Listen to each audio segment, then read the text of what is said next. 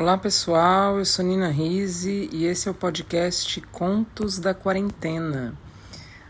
Hoje estamos no nosso 11 episódio da segunda temporada e hoje eu vou ler um livro super incrível que é A História das Cores, que é do subcomandante Marcos e as ilustrações da Domitila Domingues. É, Antes de eu falar sobre a história, é, vou falar rapidamente sobre o subcomandante Marcos, subcomandante insurgente Marcos, que hoje já não é mais conhecido assim, né? Mas o livro está assinado ainda assim. Uh, o subcomandante Marcos ele é o principal porta-voz, né, do, do Comando Militar do Exército Zapatista de Libertação Nacional. E esse nome, segundo ele, né, Marcos, é o nome de um colega que morreu e eles usam, né, os, os zapatistas, é, os nomes dos colegas que, que são mortos em luta, é, nessa ideia de que uma pessoa não morre, né, se a luta continua. Então, é, ele teve diversos outros nomes, né, como Altamirano, Rancho, Comitã, é, enfim. E aí, em 2014, após a publicação desse livro, ele comunicou a morte é, do personagem Marcos, né, para dar lugar a Galeano, que é o nome que ele utiliza hoje, subcomandante insurgente Galeano, em homenagem é, a um outro zapatista, não é o Eduardo Galeano, é, a um outro zapatista que também foi assassinado é, em 2014.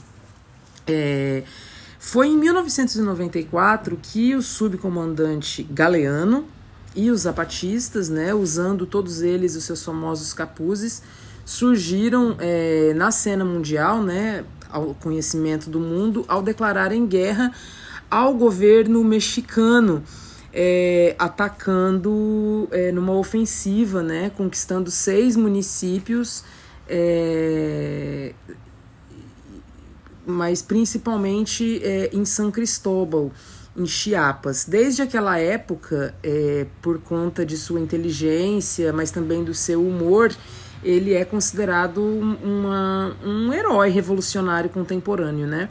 Nos, nos comunicados que ele faz ao povo mexicano e que chega né, a todos nós, é, o subcomandante ele frequentemente relata histórias folclóricas né, que refletem a cultura e sabedoria dos povos indígenas de Chiapas. O estilo dele, né, esse estilo que utiliza o folclore, as, histórias, as histórias indígenas, é, é muito admirado por diversos escritores, é, pessoas que têm né, também reconhecimento é, eu falo escritores assim, eu também admiro, né? Mas eu quero dizer escritores que são conhecidos mundialmente, como Eduardo Galeano, é, José Saramago, Gabriel Garcia Marques, enfim. É, mesmo ele sendo, né, todo mundo sabendo, eu falo o subcomandante Marcos, todo mundo sabe quem é, parece, é, mas ninguém sabe quem ele é de fato, né? O governo mexicano afirma saber quem ele é, um, uma pessoa chamada Rafael Guilherme, mas ele próprio diz que é uma pessoa como qualquer outra, né? um mexicano como qualquer outro nascido é, entre os oceanos Atlântico e Pacífico e entre as fronteiras do norte e do sul. E diz que usa máscara é, não para se esconder, mas porque não é mais quem era. E que hoje ele é um soldado no exército dos zapatistas e que vive nas selvas de Chiapas. É, quem assim não não conhece, eu sugiro muito mesmo que dá um Google aí e conheça mais sobre o subcomandante insurgente Marcos, hoje subcomandante insurgente Galeano, e leia os seus textos e conheça um pouco mais também sobre o Exército de Libertação Nacional é, Zapatista, é, cujo lema né, é democracia, liberdade, terra, pão e justiça para os povos indígenas. É, a luta do, do exército zapatista de libertação nacional é, é totalmente legítima e eles conseguiram é, eles são nossa, eu fico até assim, é, sem, sem palavras, né? Mas eles conseguiram é, é, uma comunidade, né? Entre eles e, e viver de uma maneira fora do que a gente vive aqui na cidade, né? Assim, o exército zapatista é, tem um outro modo de, de, de operação. Então é, é, vale a pena a gente, a gente conhecer. Esse livro ele foi é, ilustrado pela Domitila Domingues, que também é conhecida como Domi. E ela conta que um dia, aqui lendo no livro, que um dia aos 20 anos de idade ela decidiu pintar uma mulher marrom em sua sala. E quando deu por si, tinha coberto as paredes com figuras vívidas. E aí foi o início da carreira de uma das artistas indígenas mais significativas do México. Suas pinturas e esculturas, nas quais desenvolveu um estilo pessoal, são temperadas com sabedoria e o humor inteligentes vindos da cultura massateca. Domi nasceu em 1948 em San Pedro Ixcatlan, em Oaxaca. Ela é linda, tem a foto dela aqui no livro. Esse livro foi publicado originalmente em 1996 como La História de los Colores é, pelo coletivo Callejeiro em Guadalajara e saiu no Brasil é, em 2003 pela Conrad, editora do Brasil, como a História das Cores. É uma edição bilíngue, belíssima. É, o que eu posso comentar sobre essa tradução? É, esse texto ele foi tirado de um comunicado, né, do subcomandante Marcos. Então ele, ele falou sobre ele, ele falou isso, né, ao povo mexicano. E a fala é, do subcomandante Marcos, né, é, do subcomandante Galeano, é, como a fala de qualquer pessoa, né? Então, se alguém agora resolver é, pegar essa minha fala aqui, vai ficar pegando meus és, né? Como vocês devem perceber, eu fico. Uh, uh, é. Então, uh, essas as, as, estruturas sintáticas, a pontuação, às vezes ela parece. pode parecer errada, né? Porque a oralidade, ela é, às vezes a gente não tá. A gente tá falando, né? A gente não tá preocupado em escrever corretamente. É, várias pessoas né, é, já disseram que a, a escrita né, e a fala, inclusive, do subcomandante é, insurgente galeano, ela é influenciada pelo espanhol dos povos indígenas que com os quais ele convivem, né? E o espanhol para ele é uma segunda língua, quer dizer, então ele está mais preocupado em falar indígena. Então ele está falando meio misturado, assim, né? É um, um, digamos que é um espanhol indígena. Então, é, tá falando, lembrei até dos racionais ginga e fala gíria, gíria não, dialeto. Isso então, é, eu, eu, a gente, claro, cria muitas dificuldades para a tradução, né? Então, é, eu acredito que a tradução foi muito feliz em tentar manter muito do original, mas também é, é um livro um, para a infância também, né? Então, é, em alguns momentos a gente nota que é, foi preciso fazer algumas. É, deixar confortável, digamos assim, né? Então eu vou ler em português, obviamente, mas sugiro que vocês tentem, consigam encontrar esse livro, porque ele é realmente fabuloso. Uh, as pinturas é, é tinta mesmo que ela usa.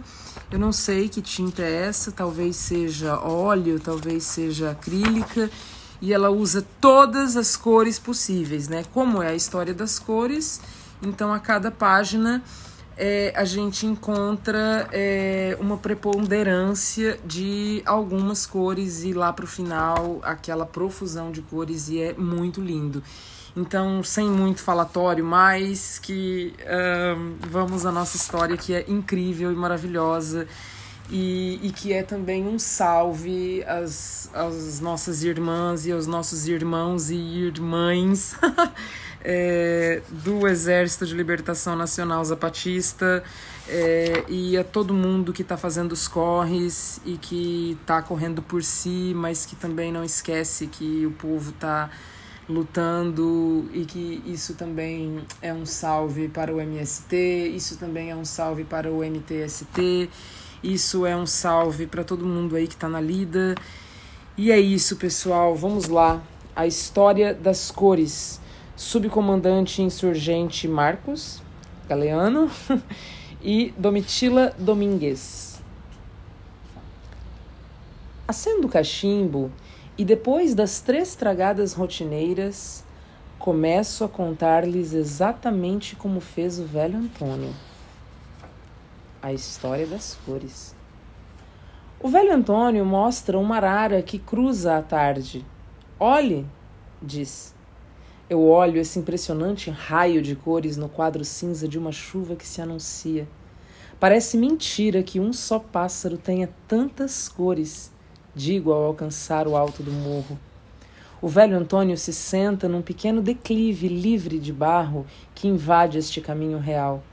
Recupera a respiração enquanto enrola um novo cigarro. Só quando estou uns passos adiante é que percebo que ele ficou para trás. Volto e me sento ao seu lado. O senhor acha que vamos chegar ao povoado antes da chuva? Eu pergunto enquanto acendo o cachimbo. O velho Antônio parece não escutar. Agora é um bando de tucanos que distrai sua vista. Na sua mão, o cigarro espera o fogo para iniciar o lento desenho da fumaça. Ele limpa a garganta, acende o cigarro e se acomoda, como pode, para começar, lentamente. Arara não era assim. Ela quase não tinha nenhuma cor, era só cinza suas penas eram curtas como uma galinha molhada, mais um pássaro entre todos os outros que não se sabe como tinham chegado ao mundo. Os próprios deuses não sabiam quem fizera os pássaros ou como haviam sido feitos. E assim era a vida. Os deuses despertaram depois que a noite disse: Agora é a minha vez para o dia. E os homens e mulheres estavam dormindo ou se amando, que é uma forma bonita de ficar cansado para dormir logo depois. Os deuses lutavam. Sempre lutavam esses deuses que eram muito briguentos, não como os primeiros, os sete deuses que criaram o mundo, os primeiros de todos. E os deuses lutavam porque o mundo era muito chato, pois esse era todo pintado somente com duas cores. E os deuses estavam certos de ter raiva, porque só duas cores se alternando no mundo uma era o preto, que comandava a noite, a outra era o branco, que caminhava durante o dia. A terceira não era uma cor, era o cinza, que pintava as tardes e as madrugadas, para suavizar um pouco o preto e o branco. Esses deuses eram briguentos, mas eram sábios. E durante uma reunião conseguiram chegar a um acordo para criar mais cores que alegrassem o caminhar e o amar dos homens e mulheres morcegos. Um dos deuses começou a caminhar para pensar melhor seu pensamento e tanto pensava seu pensamento que não olhou para o caminho e tropeçou numa pedra assim de grande e caiu de cabeça e começou a sangrar. E o Deus, depois que ficou chorando por um bom tempo, olhou seu sangue e viu que era outra cor além das duas cores, e foi correndo para onde estavam os outros deuses e lhes mostrou a nova cor, e deram o nome de vermelho para essa cor, a terceira que nascia. Depois, outro Deus procurava uma cor para pintar a esperança. Ele a encontrou depois de bastante tempo. Foi mostrá-la na Assembleia dos Deuses e a chamaram de verde, a quarta. Outro começou a cavar fundo na terra. O que você está fazendo? perguntaram os demais deuses. Procuro o coração da terra, respondeu enquanto lançava a terra para todos os lados. Logo depois ele encontrou o coração da terra e mostrou aos outros deuses e colocaram na quinta cor o nome de marrom café. Outro deus foi para cima. Vou olhar de que cor é o mundo, disse e começou a subir e subir e subir até lá no alto. Quando chegou bem alto, olhou para baixo e viu a cor do mundo, mas não sabia como levá-la até onde estavam os outros deuses. Então ficou olhando por muito tempo até que ficou cego, porque já tinha a cor do mundo nos seus olhos. Desceu como pôde, aos tropeções, chegou ao lugar da Assembleia dos Deuses e disse: Nos meus olhos trago a cor do mundo. E deram o nome de azul à sexta cor. Outro Deus estava procurando cores quando escutou uma criança rindo. se aproximou com cuidado e, quando a criança se distraiu, o Deus lhe arrebatou a risada e a deixou chorando. Por isso dizem que as crianças de repente estão rindo e de repente estão chorando. O Deus levou o riso da criança e puseram o nome de amarelo a essa sétima cor. Nesse momento, os deuses já estavam cansados e foram beber poçol, uma bebida refrescante, e dormir, deixando as cores numa caixinha debaixo de uma ceiba, uma árvore muito comum no México. A caixinha não estava muito bem fechada e as cores saíram e começaram a brincar alegremente, se amaram e surgiram mais cores e novas. E a Seiba olhou tudo isso e decidiu cobri-las, para que a chuva não apagasse as cores. Quando os deuses chegaram, já não eram sete cores, mas eram muitas cores. Eles olharam a Seiba e disseram: Você deu luz às cores, então você vai tomar conta do mundo. E do alto de sua cabeça, nós vamos pintá-lo. Subiram no alto da copa e dali começaram a jogar as cores ao acaso. O azul ficou parte na água e parte no céu. O verde caiu nas árvores e nas plantas. O marrom café, que era mais pesado, caiu na terra. O amarelo, que era a risada de uma criança, voou até pintar o sol. O vermelho chegou até a boca dos homens e dos animais e das mulheres que o comeram e ficaram vermelhos por dentro. E o branco e o preto já estavam no mundo, e era um relaxo como os deuses lançavam as cores e nem se preocupavam onde elas iam parar, e algumas cores salpicaram nos homens, e é por isso que existem homens e mulheres de diferentes cores e diferentes pensamentos. Depois os deuses se cansaram e foram dormir novamente. Esses deuses, que não eram os primeiros, os que criaram o mundo, só queriam dormir. E então, para não esquecer ou perder as cores, pensaram numa forma de guardá-las. E estavam pensando profundamente nisso quando viram a arara. Então agarraram a arara e começaram a colocar nela todas as cores. Aumentaram suas penas para que coubessem todas.